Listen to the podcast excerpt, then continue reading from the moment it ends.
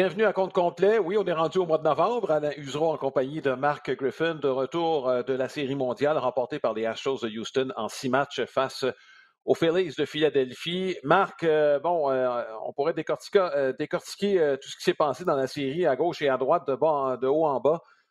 La meilleure équipe a gagné. Je pense que c'est pas plus compliqué que ça. Les Astros étaient favoris, puis ils ont, je pense, démontré un peu leur supériorité face aux Phillies de Philadelphie.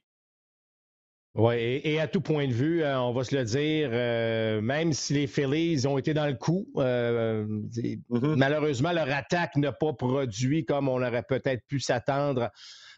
écoute, trois points au cours des trois derniers matchs, c'est sûr qu'on ne pouvait pas aller très loin avec ça, mais effectivement. et là, c'est important pour l'organisation des Astros. On se rappellera ce qui s'est passé en 2017. Mm-hmm. On aura beau refaire tout le scénario. Euh, est-ce qu'ils ont été assez punis, pas assez punis? Bon, peu importe. Ça reste que là, c'est une victoire qui prouve quand même que c'est une excellente organisation, nonobstant ce qui s'est passé. Je sais que c'est une tâche au baseball majeur, comme il y en a eu avec les stéroïdes à l'époque. Mais là, ça prouve qu'on a joué, on a pris des bonnes décisions, on a développé des joueurs. Et ça, malgré les départs de Springer, entre autres choses, de Carlos Correa, mm-hmm. euh, blessure à Michael Brantley. Écoute, euh, c'est trois joueurs que toutes les équipes prendraient dans leur mm-hmm. équipe, tu comprendras. Et malgré tout, ben, on, a, on a remporté cette série mondiale-là. Euh, et surtout, ben, Dusty Baker, là, enfin, sa, sa bague de série mondiale à titre de gérant. Euh, donc, tu as raison. Euh, c'est la meilleure équipe euh, qui a gagné. La logique a été respectée à ce niveau-là. L'équipe Cendrillon s'est battue jusqu'à la fin, mais elle force d'admettre que les Astros avaient une meilleure équipe. Ah oui. Écoute, il y a plusieurs joueurs chez les Astros qui ont gagné en visibilité. Il y a évidemment, on va commencer par celui qui a été choisi le joueur par excellence de la série, Jeremy Peña qui avait déjà été, lui, euh, bon, récompensé pour son travail dans la série de championnat précédemment face aux Yankees de New York. Il avait épaté pas mal de monde. Euh, en attaque, il a été le meilleur des Astros. Globalement, si on regarde, bon, euh, le joueur qui a plus contribué à la cause de son équipe à l'attaque, ben, c'est lui qui vient en. C'est le premier de classe chez les Astros de Houston, Bregman et Alvarez. Alvarez, seulement avec son circuit lors du match numéro 6, a augmenté sa contribution. Bregman, lorsqu'on voulait on voulait un peu l'éviter, je pense. Mais, tu sais, lui et Alvarez, coup sur coup, c'est difficile de, passer à côté de, deux joueurs de ce calibre-là en série. Je précise en série, Marc, parce que, euh, bon, Bregman, il aime ça être là quand ça compte. Oui, puis écoute, Bregman euh, aurait pu être un joueur par excellence à un certain moment donné, mais honnêtement, la constance de Peña était exceptionnelle. Dans tous les matchs, il a contribué, autant en attaque qu'avec euh, son bâton. Euh, vraiment impressionnant, le jeune joueur. Puis, surtout, rappelez-vous, dans la série de championnat contre les Yankees, Altuve n'avait rien fait. Et euh, donc, si ton premier frappeur ne se rend pas sur les buts, ben, c'était au deuxième de le faire. Puis, et lui, il l'avait fait. Et, et, il a poursuivi en série mondiale. écoute, il a été récompensé comme il a gagné le Gandor à l'arrêt-court. Imaginez, mm-hmm. là, la Gandor à l'arrêt se retrouve en série de championnat comme joueur par excellence, série mondiale comme joueur par excellence. Ça commence fort, sa carrière. Euh, ben, ça va être mm-hmm. difficile. Ça va être difficile de répéter, mais, mais pour l'instant, je trouve ça fantastique. Euh, il a un, il a un dynamisme, il dégage. C'est un gars vraiment qui, qui est là pour les prochaines années chez les Astros de Houston. C'est comporté en vétéran, on va se le dire, parce qu'on a bien mm-hmm. vu la domination des lanceurs en série mondiale. Euh, il n'y a pas une tonne de coup sûr. Même les Astros qui ont continué sur leur tendance, Alain, c'est-à-dire une grosse manche. Regarde le match numéro 6, les quatre points dans la même manche. Alors, ça a été ça tout au long des séries, les Astros. Ils ont marqué des points suffisamment, mais la plupart du temps, au cours de la même manche. Euh, et euh, évidemment, dans le cas de, de, Peña, on a toujours l'impression qu'il était impliqué dans ces remontées-là, ou en fait dans ces, mm-hmm. dans ces manches-là. Donc, Écoute, il a mérité amplement. On aurait pu le donner à Ryan Presley, ce joueur par excellence. Euh, tu sais, quand on parle de fermer la porte, là, euh, mm-hmm. il a été parfait. Là. Euh, il y a eu un petit là, hum, lorsque Real Moto a frappé cette balle. Il y a eu le superbe catch de McCormick au champ centre. Mais c'est à peu près tout là, dans, le cas mm-hmm. de Ryan Presley. Donc, tu sais, lorsque tu parles d'une équipe que tu aurais pu le donner à Presley, Bragman aurait pu être considéré. Pédial l'a gagné. Tu comprends? C'est le fun de voir que c'est une, euh, contribution de, plusieurs joueurs qui ont fait que euh, les Astros ont emporté. Oui, il y a deux autres joueurs qui auraient pu être considérés et qui auraient dû l'être à, mes yeux. Il y a, bon, euh, Valdez, qui a été excellent lors de ses deux départs au Monticule. Tu sais, les Félix, on l'a mentionné souvent, c'est une bonne équipe en attaque. C'est une équipe qui peut vous, vous avoir, là, je n'irai pas par en arrière, Marc, c'est pas l'expression que je vais utiliser, mais c'est une équipe qui étudie comment ça se passe. il y a des gars qui, euh, on l'a bien vu lors du match numéro 6, Cal Schwarber. Hein? Cal Schwarber qui attendait un tir de façon spécifique, ça lui a joué un tour en début de match, mais quand il l'a eu, son lancer, il ne l'a pas manqué. Euh, a frappé un coup de circuit. On a bien vu le jeu du chat de la souris. Ça faisait deux fois qu'on le voyait chez les Phillies. Puis pourtant, Valdez a réussi quand même un excellent boulot. En fait, c'est le seul coup sûr qu'il a accordé au cours de ses quatre dernières manches, c'était le coup de circuit. Et j'ajouterais, Marc, Christian Javier, pas seulement le match en point euh, Nico Sur le combiné, c'est le fait qu'on perdait 2 à 1 dans la série. Euh, on l'oublie, là, mais euh, Javier était sous pression dans ce match. écoute, ça ajoute à ce qu'on disait, que c'est vraiment une contribution de tous. C'est sûr que c'est pour ça, parfois, je me demande si on. Lanceur et joueur de position, c'est deux mondes. C'est complètement deux mmh. mondes séparés. des fois, je me demande, est-ce qu'on devrait donner un joueur par un lanceur par excellence et un joueur par excellence dans des séries mondiales? Parce que, tu sais, un partant, c'est deux départs. Mais s'il gagne ces deux mm-hmm. départs, il est dominant à ces deux départs, bien, il aura contribué certainement à avoir deux victoires. Euh, et, euh, mais il est rarement considéré comme le joueur par excellence, à moins qu'il vienne en relais dans le match numéro 7 comme un Garner. Puis bon, euh, ça, c'est exceptionnel, mais bon, c'est correct, tout ça pour dire que tu as raison. On est rendu à cinq joueurs, Alain, facilement qui auraient pu l'emporter. Puis tu as raison aussi de mentionner, dans le cas de, Christian Avière, est-ce que sa valeur vient d'augmenter, lui? Parce qu'il y a un surplus de lanceurs. On pourrait y revenir un peu plus tard cet hiver, mais il y a un surplus de lanceurs avec les Astros. Euh, tout le monde cherche des lanceurs. On va pouvoir monnayer cette profondeur euh, au monticule. Euh, mais là, même Urquidy, qui n'a pas lancé beaucoup, mais il est arrivé avec ses trois manches, puis il a été mmh. excellent en série mondiale. Donc, euh, je sais qu'il y a des gens qui n'aiment pas les Astros pour toutes les raisons qu'on connaît. M'excuse de vous annoncer qu'ils vont être dans le portrait pendant les prochaines années encore parce qu'ils ont de très bons jeunes joueurs et jeunes lanceurs. Écoute, juste pour renchérir, on, a des chiffres, puis je, le répète encore, moi, une statistique que j'utilise de plus en plus, c'est la fameuse probabilité de, victoire ajoutée. On est capable de l'établir au bâton pour les frappeurs et au monticule pour les lanceurs. Puis tu ne seras pas surpris si je te disais que Presley et Valdez, ben, à cet égard, sont devant Jérémy Peña. Euh, pour un releveur, moi, je trouve que c'est une statistique extrêmement importante parce qu'on l'amène surtout un releveur de fin de match dans des situations corsées plus souvent qu'autrement. Donc, lui augmente considérablement dans sa petite manche là, la chance de gagner. Juste préciser, Marc, qu'on a maintenant, bon, c'est pas parfait, mais on a quand même des unités de mesure là, pour comparer les lanceurs et les frappeurs. Je ne sais pas ce que toi euh, t'en dis de ce genre de statistiques-là. Ben, ben, tout à fait. Parce que, tu sais, euh, un releveur, ça moins de points mérités, par exemple, même en série, oui, mais ça se peut que ce soit une mauvaise sortie qui rien, qui finalement rien coûté, mais qu'il va finir. Bon, alors, c'est sûr que les statistiques comme ça, tu l'as dit, ce n'est pas parfait, mais on utilise la même règle pour tout le monde. Donc, à ce moment-là, on est capable de comparer. Euh, je suis d'accord avec toi. Puis, écoute, il, tous les victoires, toutes les victoires euh, des Astros, ben, il a été impliqué. Il a fermé les livres, mm-hmm. il était là en fin de match, même si ce n'était pas une situation de sauvetage. On n'a aucune chance à prendre en série, même si c'est une avance de quatre points. Statistiquement, ce n'est pas un sauvetage, mais tu as quand même fermé les livres, n'a pas permis aucun espoir de la part de l'adversaire. Alors, je comprends que, pas surpris en fait d'entendre parler que les deux ont contribué largement, même outre euh, Jeremy Peña. On va parler un peu des Phillies, Marc. Et, euh, je veux qu'on revienne sur le match 6, sur le retrait de Zach Wheeler. Euh, Rob Thompson a fait l'objet d'éloges. On lui a consenti d'ailleurs un contrat de deux ans. Est-ce que tu compares ça au retrait de Blake Snell en 2020 par Kevin Cash? Oui. oui, parce que, écoute, regarde, Alain, dans le sens, bon, probablement qu'on en avait discuté avant la rencontre, de toute évidence, c'est le baseball moderne ainsi. Je pensais qu'un gars comme Thompson bon, pouvait gérer ce qui se passe devant, d'où sa décision tôt dans la série de, l'amener Alvarez, rappelle-toi, euh, dans du premier match, on avait fait la même chose, on l'avait amené même encore plus tôt, une manche plus tôt. Euh, on avait même amené Suarez en relève à ce moment-là, euh, un peu plus tard dans ce match-là. Donc, j'avais trouvé ça fort intéressant. dans ce cas-ci, par contre, tu regardes comment un gars comme Wheeler, par exemple, en fait, la plupart des lanceurs des, euh, des Phillies avaient agi contre Alvarez. Alvarez ne connaissait pas une très bonne série en attaque. Euh, et droitier, gaucher, les statistiques, son MPP le prouve. Lui, là, euh, va frapper au-dessus de 1000.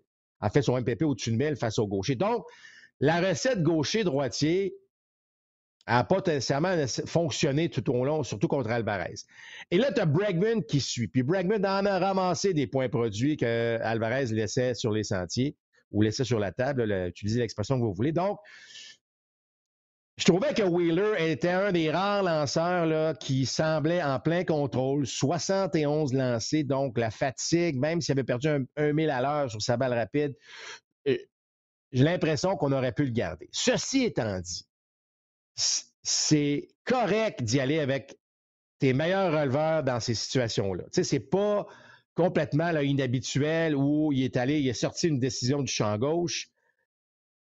Puis lui, il s'est dit, je vais essayer de garder le match, je vais essayer de conserver mon avance d'un point. Puis je pense que c'est mm-hmm. là que l'erreur s'est produite. Concède un point, dans, tu sais, accepte que tu vas concéder un point, puis sors-toi de cette manche-là, parce qu'on l'a dit tantôt, les Astros ont carburé aux grosses manches tout au long des séries. Puis là, ben, on avait les ingrédients d'une grosse manche. Alors, tu sais, même si tu retires, par exemple, Alvarez euh, avec, euh, avec Alvarado, tu te retrouves quand même avec un Bregman qui, est rarement retiré sur des prises, qui va probablement le produire, ce point-là. Donc, c'est sûr qu'après les, après les faits, il y a Alvarez qui a frappé à plus de 450, moi, c'est plus que 5, près de 500 4 450, mais bon, on n'en fera pas de cas à ce niveau-là. Euh, c'est, écoute, c'est justifiable. La seule chose, c'est que j'aurais aimé qu'on gère ce qui se passe devant nous, puis selon moi, il n'y a personne qui aurait blâmé le gérant. En fait, on ne peut même pas le blâmer actuellement en amenant Alvarado. Mais si tu regardes la situation qui était devant tes yeux, je pense qu'on a eu, on l'avait même dit avant que tout ça se déroule, que euh, Wheeler selon moi, avait peut-être des meilleures possibilités euh, d'aller d'éviter la grosse manche que Alvarado et Dominguez ont, ça a pris les deux meilleurs lanceurs pour mettre fin à cette manche-là. Là. Mm-hmm. Euh, on, on, perdait par trois points. Donc, est-ce qu'il faut apprendre de ça? Il faut apprendre de nos erreurs comme gérant. Est-ce qu'il s'est construit comme une erreur? Pas certain. Encore une fois, comme je l'ai mentionné, c'est pas une décision où il a amené son releveur numéro 6 pour affronter euh, Alvarez. Il a amené son meilleur releveur gaucher. Donc, difficile vraiment de dire, ben là, ça n'a aucun sens, sa décision, mais j'aurais mm-hmm. aimé qu'on qu'on fasse peut-être fi un peu de ce qu'on s'était dit avant le match, qu'on regarde ce qui se passe. Puis là, il aurait justifié sa décision en disant, écoutez, là, Wheeler était à son meilleur oui, il y avait deux coureurs sur les buts, mais rappelle-toi, euh, on a presque tourné un double jeu dans cette manche-là. Euh, ça ne s'en allait pas vers. Ça sentait pas nécessairement la mm-hmm. grosse manche avant qu'Alvarado en serre une en plein centre à Alvarez. Oui, Alvarado disait écoutez, la balle n'a pas bougé. Euh, bon, Alvarez s'est organisé pour qu'elle bouge de son côté. Wheeler, dans sa réaction, a indiqué j'ai été surpris. C'est une façon polie de dire je n'étais pas d'accord. Euh, à mon sens. Bon, puis les coéquipiers sont dans la défense du gérant, disent écoutez, il a pris des bonnes décisions pendant toutes les séries. C'est comme ça qu'il a agi pendant les, séries. Bon, sa moyenne a quand même été bonne dans l'ensemble, c'est juste que ça n'a pas marché dans le mauvais match de la saison. Euh, ton évaluation des Phillies, Marc, dans l'ensemble, au début de la saison, on disait ça va frapper. En défense, on va peut-être avoir de la difficulté, mais on a quand même colmaté certaines brèches avec des acquisitions de mi-saison. Maintenant, pour la suite des choses, non, là, il y a une option pour l'année prochaine qui sera probablement exercée. Euh, c'est quoi les défis des Phillies de Philadelphie? On a quand même quelque chose de bon, là. Euh, bon, euh, Schwarber, contrat de plusieurs saisons. On a Harper. Hoskins va être encore là. Real Muto qui avait ici comme joueur autonome. Bref, on a un noyau qui est intéressant pour les Phillies de Philadelphie. Il y, a, du raffinement à faire. on, peut, ça a été quand même, bon, tu l'as dit, en début de saison, on s'attendait à ce que cette équipe-là euh, soit près quand même des Mets et des Braves. Donc, pas une équipe mm-hmm. qui est. Une équipe Cendrillon, mais c'est une équipe Cendrillon en raison de leur fiche en fin de saison. Ben, c'est ça. Euh, mais il faut quand même. Il y a du raffinement à faire un petit peu parce que les Braves et les Mets ils vont être encore là. Donc, ça ne sera pas facile l'année prochaine, pas parce que tu es finaliste à la Série mondiale que l'année prochaine, on, on va battre tout le monde. Donc, ça va être, il va y avoir d'autres défis. Bon, est-ce que euh, on va mettre sous contrat Syndergaard, devient joueur autonome? On sait qu'il avait signé un contrat d'une seule saison avec les Angels avant qu'il soit échangé. Euh, il y a un peu de raffinement au monticule, surtout qu'au niveau des lanceurs partants. Euh, moi, je pense que ça va prendre au moins un autre lanceur partant dans cette équipe-là. Là, tu vas me dire que c'est à peu près la, le même défi dans bien des équipes, mais en tout cas. Euh, mais on a un gros noyau. On a un noyau qui est fort intéressant.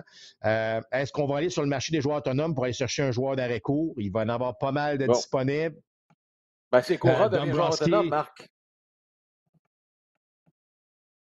Cora devient joueur autonome, donc on pourrait tasser Stott au deuxième, puis, euh, oups, un joueur court de calibre. Il va y en avoir de disponibles des joueurs d'arrêt Bon, Correa sort mm-hmm. de son contrat. Euh, il va avoir euh, Justin Turner, pas Justin, mais euh, Trey Turner avec les, les, Dodgers. il va en avoir. Il va avoir des possibilités d'aller chercher un gros nom, Dombrowski, et ce type de, de, directeur général et président des opérations baseball qui est capable d'aller colmater avec des gros contrats. On, a, on était proche chez les Phillies. Donc, je pense que ça vaut la peine de s'essayer à nouveau. Je sais que ça coûte cher, Harper coûte cher, Ryan Muto coûte cher. Euh, c'est pas des petits salaires, mais on a quand même un bon marché avec euh, les Phillies de Philadelphie. Euh, hâte de voir, euh, hâte de voir ce qui va se passer. Mais on a besoin de raffiner, de raffiner tout ça. Je pense qu'on va faire confiance à Baum et Hoskins aux extrémités. C'est pas parfait, mm-hmm. mais ça a quand même donné des résultats fort intéressants. Puis une année de plus à Baum, je pense que c'est un gars qui peut se développer encore. Euh, puis, tu sais, les gars, ils ont appris beaucoup sur eux-mêmes en série mondiale. Mm-hmm. Tu sais, regardes le gars Maskins qui, semblait manquer un peu d'énergie. Ben, est-ce qu'il va se préparer autrement durant la saison morte pour peut-être avoir un peu plus d'énergie en fin de saison? Alors, tout ça euh, va, probablement bénéficier euh, aux Phillies. Et en espérant un réveil de Castellanos. Hein. Il est encore sous contrôle de signer pour plus qu'un an. Lui-là, donc, sera de retour. Et il va peut-être falloir, Marc, bon, euh, lui-même qui se prenne en main. C'est vrai que, bon, est-ce que sa blessure l'ennuyait? C'est pas impossible, de, mais il euh, faut qu'il reparte à zéro l'année prochaine, puis tenter de redevenir celui qu'on a mis sous contrat éventuellement. Euh, écoute, Marc, c'est aujourd'hui, bon, hier et aujourd'hui, que les joueurs se déclarent joueurs autonomes. Il n'y a rien qui va se passer jusqu'au 10. 10, c'est une date extrêmement importante pour plusieurs raisons. C'est là, à partir de là, qu'on va pouvoir embaucher ces joueurs autonomes. C'est là où les équipes vont établir leur liste de 40 joueurs. Donc, les joueurs qui y apparaissent pour la première fois, ou euh, qui seront laissés de côté pour la première fois, ceux des trois ans, au mois de décembre, seront soumis au repêchage. Euh, bon, les autres, on va pouvoir les piger tout de suite au balotage. Et la fameuse, bon, euh, la fameuse offre de contrat qualificatif, c'est la date limite pour le faire. Bon, l'offre qualificative, c'est quoi? C'est que l'équipe, bon, euh, une équipe, par exemple, joueur autonome. Je vais donner un exemple, Andrew McCutcheon, bon, euh, devient joueur autonome. Lui, il vient de passer la dernière saison à Milwaukee. Les Brewers peuvent lui faire une offre. McCutcheon a le loisir de dire oui ou non. À la mesure où il dit non, ben, ça donne un choix aux Brewers de Milwaukee. S'il n'y a pas d'offre qualificative, ben, à ce moment-là, si McCutcheon dit oui, on n'est pas prêt avec, parce que c'est déjà arrivé, c'est des équipes qui sont fait prendre, mais on n'a pas de choix en repêchage s'il n'y a pas d'offre qualificative. Donc, moi, j'ai l'impression, Marc, qu'il y a pas mal de vétérans qui n'auront pas d'offre qualificative parce qu'on ne veut pas être pris à payer ce salaire-là qui, bon, qui est le minimum de 17 millions de dollars. à des vétérans qui sont 19, il est rendu à 19,6 millions. 19,6 millions, c'est établi, c'est déjà établi.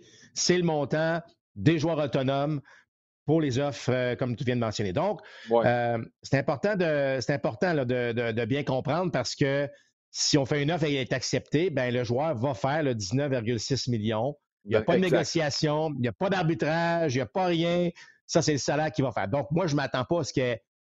En fait, il n'y en a jamais une tonne de joueurs qui, euh, où les mm-hmm. équipes vont faire leur offre. Parce que, comme tu l'as dit, si on fait l'offre puis on est prêt avec, ben là, il faut le payer. Par contre, si tu le sais que le joueur va quitter, parce que, bon, euh, je sais pas mm-hmm. moi, un Trey, un Turner, par exemple. les, les Dodgers euh, vont probablement lui faire l'offre.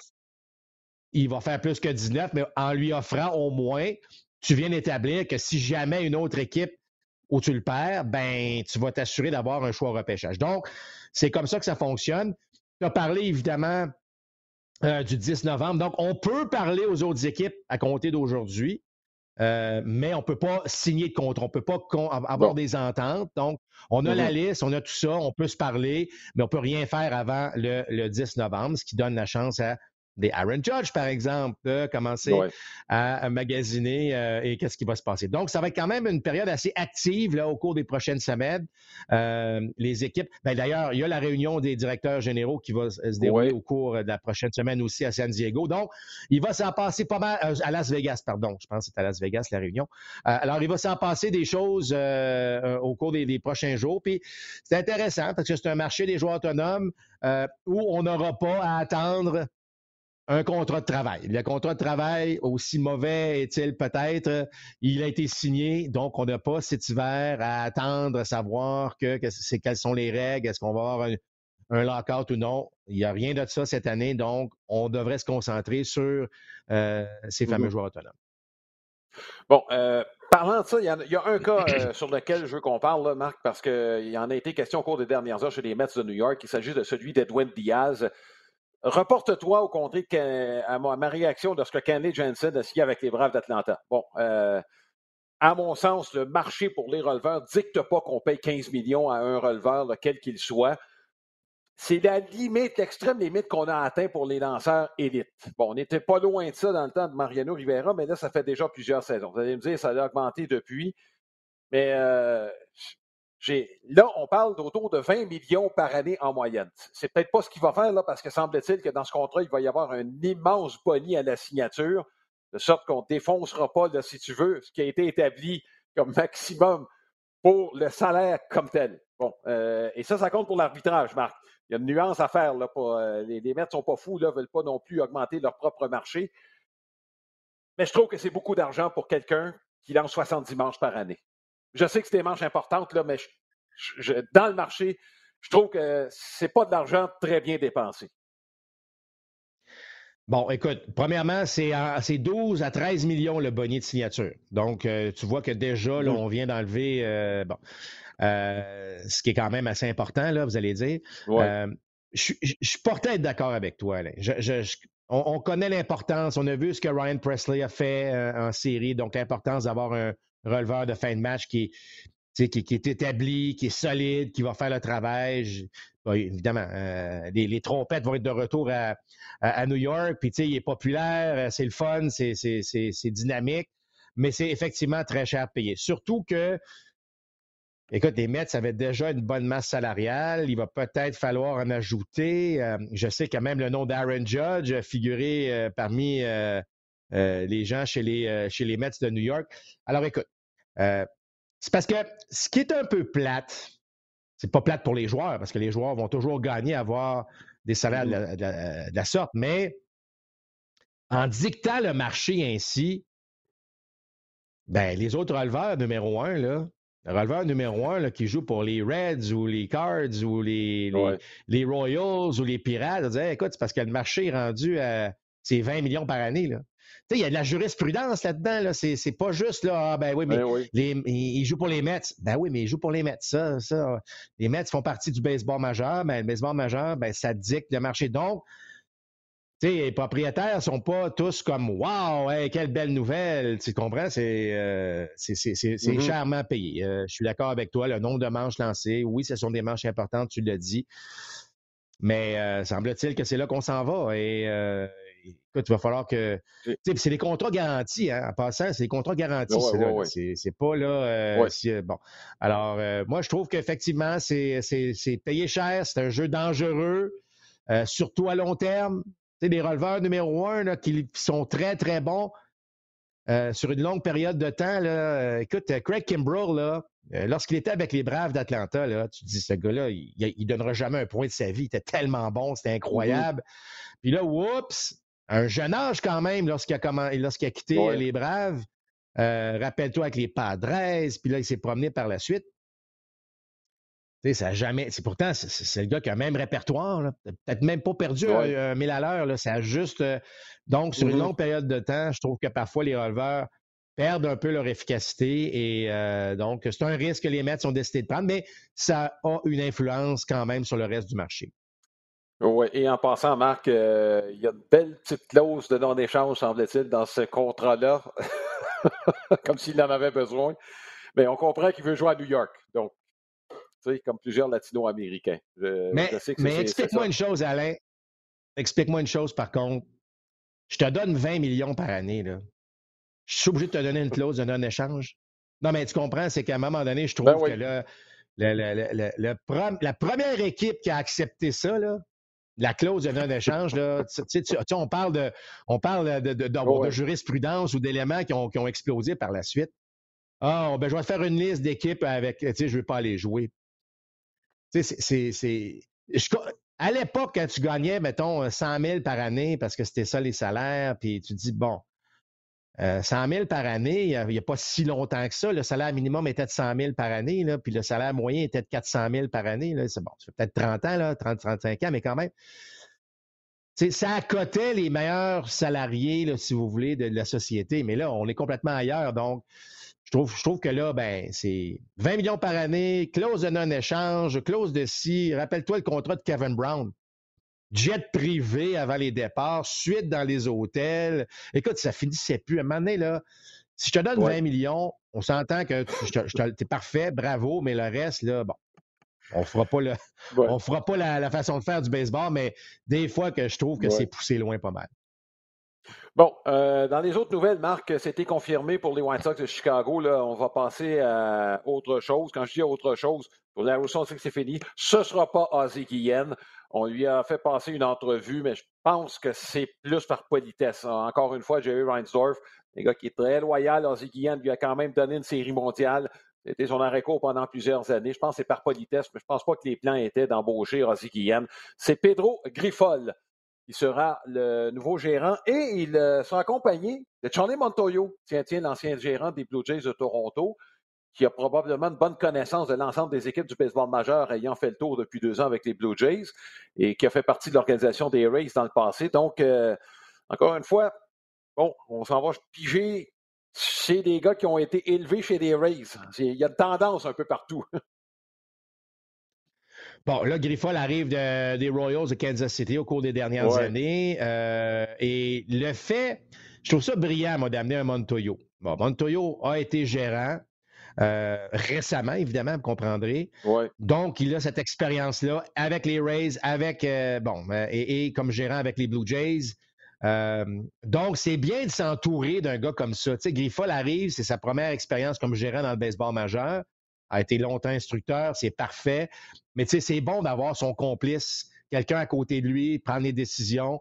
Euh, J'aille pas ça. Ça me convainc pas mal plus cette embauche avec les White Sox que Tony La Rosa il y a une couple d'années. Euh, ça pourrait redynamiser un peu cette organisation-là qui compte encore sur d'excellents jeunes joueurs, faut-il le rappeler. Euh, J'aille pas ça du tout, moi, euh, la direction que les White Sox prennent. Je pense d'ailleurs, c'est ce qu'on aurait dû faire à, la place de La Rosa. Je ne veux pas qu'on fasse un débat de Tony La Rosa, mais je pense que avoir eu de, jeunes entraîneurs un peu plus, je dois dire, à jour, avec le baseball moderne, ça aurait peut-être mm. permis aux White Sox même de gagner cette année ou, l'année passée. On ne peut pas vivre dans le passé, on ne saura jamais. Là. Mais c'est la bonne décision prise par cette organisation-là. Euh, là, on peut vraiment aller de l'avant avec euh, des, gérants, euh, des gérants qui. Ben, je dis des gérants parce que j'ai l'impression que Montoyo agit comme, comme gérant, là, mais c'est ces deux, deux, deux gars, Griffol et lui, vont travailler ensemble pour faire en sorte que ça peut être pas mal meilleur avec les White Sox. Oui, ben écoute, il y a un potentiel certain là. Il faut, juste, bon, euh, avec les White Sox, on pourra discuter de l'ensemble des équipes au cours de l'entre-saison, mais chez les White Sox, il y a des gars, tu sais, Jolito vient d'avoir une saison extrêmement décevante. Il y a eu plusieurs blessés, on, le conçoit, mais il y a quand même une base qui est intéressante chez les White Sox de Chicago. Il s'agit de voir qu'est-ce qu'on fera par la suite euh, bon, de ce côté-là. Marc, on va finir avec Edouard Julien. Je sais qu'on a déjà parlé de sa tenue lors de, bon, de la Ligue d'automne en Arizona, mais ça a été confirmé avec sa participation au match des étoiles. Oui, non seulement ça, mais il fait partie euh, des meilleurs frappeurs euh, de la Ligue ben d'automne. et, juste pour vous rappeler, la Ligue d'automne, ça réunit les meilleurs joueurs d'avenir de chacune des organisations. On forme une ligue à l'automne, euh, on joue dans ça, il y a d'excellents joueurs, évidemment, qui s'y retrouvent parmi tous les joueurs. Donc, quelqu'un qui ressort de cette ligue-là, oups, souvent, si on se fait aux dernières années, ben, son nom apparaît dans le baseball majeur l'année suivante. Euh, donc, Edouard est en train de démontrer, écoute, il a, c'est tout un frappeur. Il a frappé partout où il est passé, que ce soit euh, lorsqu'il était au Québec, lorsqu'il est parti quand même assez tôt, lui, euh, dans son aventure aux États-Unis, mais partout où il est passé. c'est un gars de la région de Québec et vraiment, il a, il, a, il a, frappé. Donc, il a pris de la maturité, il a pris de la force un peu. Très bon œil au bâton. Il a sa part de retrait sur des prises, mais il va chercher beaucoup de buts sur balle. Il a de la puissance. la, question a toujours été on le met où sur le terrain? Euh, mais il est capable de jouer l'avant-champ. Est-ce que c'est un gandard? Peut-être pas, mais euh, moi, je regarde un gars comme Jeremy Peña. je ne vous dis pas que Edouard Julien va devenir Jeremy Peña, mais on est capable des jeunes sont capables de venir s'installer dans le baseball majeur puis connaître du succès rapidement. Euh, moi, je serais vraiment pas surpris euh, qu'Edouard Julien fasse parler de lui dès le camp d'entraînement l'année prochaine. On ne mettra pas de la pression qu'il va faire assurément à l'équipe, c'est loin de là. Mais après Charles Leblanc, on l'avait dit hein, euh, au cours de l'été, après Charles Leblanc, retenez maintenant le nom d'Edouard Julien. Ben, honnêtement, je pense que sa progression va même plus vite qu'anticipé chez les Twins du Minnesota. Alors, ça vous donne une idée à quel point il est en train de. Il de gratter, là, puis euh, il voit l'appel du baseball majeur. Euh, alors, bravo à Edouard. Euh, c'est, écoute, c'est tellement le fun de voir ça. Là. tu sais, Abraham Taureau, là, il s'en va nulle part. C'est-à-dire qu'il va être avec les Mariners, va tenter de se tailler un poste. Euh, on a parlé à Otto Lopez, euh, Otto qui, a énormément de talent. On l'a vu euh, le, court moment qu'il a été dans le baseball majeur, mais c'est ce genre de gars qui n'a peut-être même plus rien à prouver au niveau 3A. là, on a Charles Leblanc qui a fait le saut. Il y a Édouard Julien qui s'en vient. Alors, c'est un très beau moment dans le baseball québécois et canadien. Et surtout, Alain, ce sont des joueurs de position. longtemps, le Québec a produit d'excellents joueurs, mais longtemps, sont des, c'était des lanceurs. Et c'est correct parce qu'évidemment, on connaît notre climat, mais ça prouve que petit à petit, les efforts qui ont été faits, les sports-études, on est capable de s'entraîner de plus en plus. On a des plateaux d'entraînement qui ont de l'allure. On est capable de développer quand même, malgré une compétition féroce. L'Asie, euh, les, pays du Sud, tout le monde produit des joueurs de baseball. Ben, on a quand même de la place pour des, gars de chez nous, ça, je trouve ça fantastique. Écoute, Marc, euh, j'ai hâte de voir la suite des choses. Euh, évidemment, la saison vient de se terminer. Le balado va se poursuivre au cours de la saison morte. Peut-être pas un rythme aussi régulier, mais euh, à chaque semaine. Mais toujours est-il qu'il y aurait des nouvelles cette année, contrairement à l'année passée. On le sait bien pour, bon, pour des raisons assez évidentes en raison du lockout qui a été déclenché au début du mois de décembre. Cette année, ça va bouger beaucoup. Je pense qu'on a du temps à reprendre. Les équipes n'avaient pas, bon, pas eu beaucoup de temps pour se préparer. Cette année, ça va être différent. Moi, je m'attends à ce que, écoute, que le marché des joueurs autonomes soit inondé. Généralement, Marc, bon, en économie, lorsqu'il y a un surplus d'offres comme ça, ben, les prix baissent. Est-ce que ça va être le cas cette année? Bon, avec Edwin Diaz, on n'est pas porté à le penser, mais j'ai hâte de voir la suite des choses, sur le, que ce soit sur le plan strictement économique. Écoute, tu as raison. c'est difficile de l'anticiper. C'est difficile de voir, bon, est-ce que les équipes vont. Euh, il y a des équipes qui ont, beaucoup d'argent, mais qui ont déjà mentionné, je pense aux Red Sox, euh, qui ont déjà mentionné qu'on ne veut pas payer trop cher, on veut dépenser intelligemment. Euh, combien d'équipes vont penser ainsi? Est-ce que ça va créer une tendance ou ça va en prendre une qui va dire, moi je dépense puis je vais payer plus cher?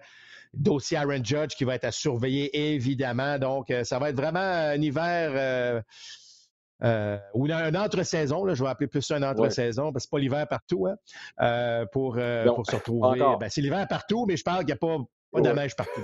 c'est ce que je voulais dire. alors, c'est à suivre. Bon, ben écoute, Marc, je sais qu'il y a un petit tapis blanc, là, je pense, dans ton petit coin. Là, on va te, quand même te souhaiter d'y résister pendant un bon moment. Euh, puis écoute, on se donne rendez-vous tout au long de l'entre-saison au baseball. Compte complet vous donnera évidemment des analyses et des nouvelles sur ce qui va se passer dans le monde du baseball, que ce soit en Amérique du Nord ou encore, c'est des Québécois qui pourraient jouer ailleurs. Bon, on vous souhaite un bon automne, un bon hiver, puis restez avec nous. il y aura des choses intéressantes au cours des prochaines semaines. À bientôt.